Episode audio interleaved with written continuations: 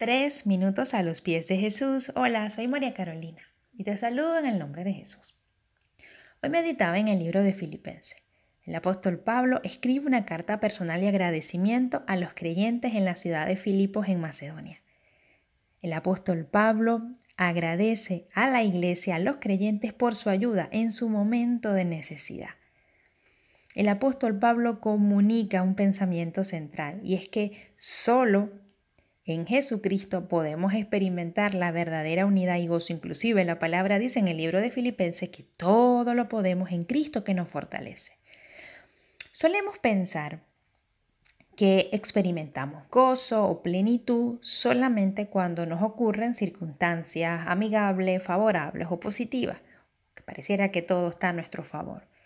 Pero el apóstol Pablo les está enseñando a los filipenses que podemos servir al Señor aun cuando nuestras circunstancias ocurran de forma desagradable e inesperada, pero que podemos convertirlas en oportunidades, en vía o en un canal para experimentar el gozo de Dios y la bondad de Dios y no dejar de servir al Señor. Dice el libro de Filipenses capítulo 1 versículo del 12 al 14. Quiero que sepáis, hermanos, que las cosas que me han sucedido han redundado más bien para el progreso del Evangelio el apóstol Pablo les está haciendo saber que esto ha ayudado para el bien. Continúo leyendo.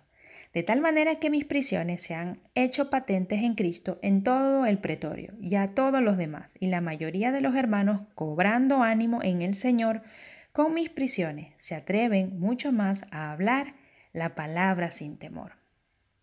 El apóstol Pablo está haciendo hincapié que el pueblo estaba en unidad, que estaba predicando el Evangelio sin temor, aun cuando andaba el apóstol Pablo en esta situación difícil. Estaba en prisión. Dice la palabra de Dios en el libro de Filipenses que el apóstol Pablo los exhorta de esta manera. Le dice que estén firmes y que sean de un mismo sentir en el Señor.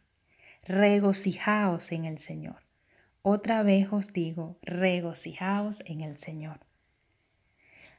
Solamente el gozo puede provenir del Señor. Y el Señor quiere que sean conocidas cada una de nuestras peticiones, necesidades delante del Señor en toda oración y ruego con acción de gracia.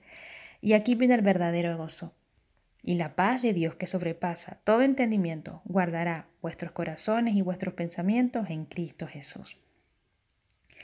El apóstol Pablo nos está diciendo que Dios tiene una forma maravillosa de poder convertir nuestra adversidad en un canal y en una oportunidad para que nuestra relación sea más profunda con el Señor y que otros también puedan llegar a la fe y conocer el plan de salvación.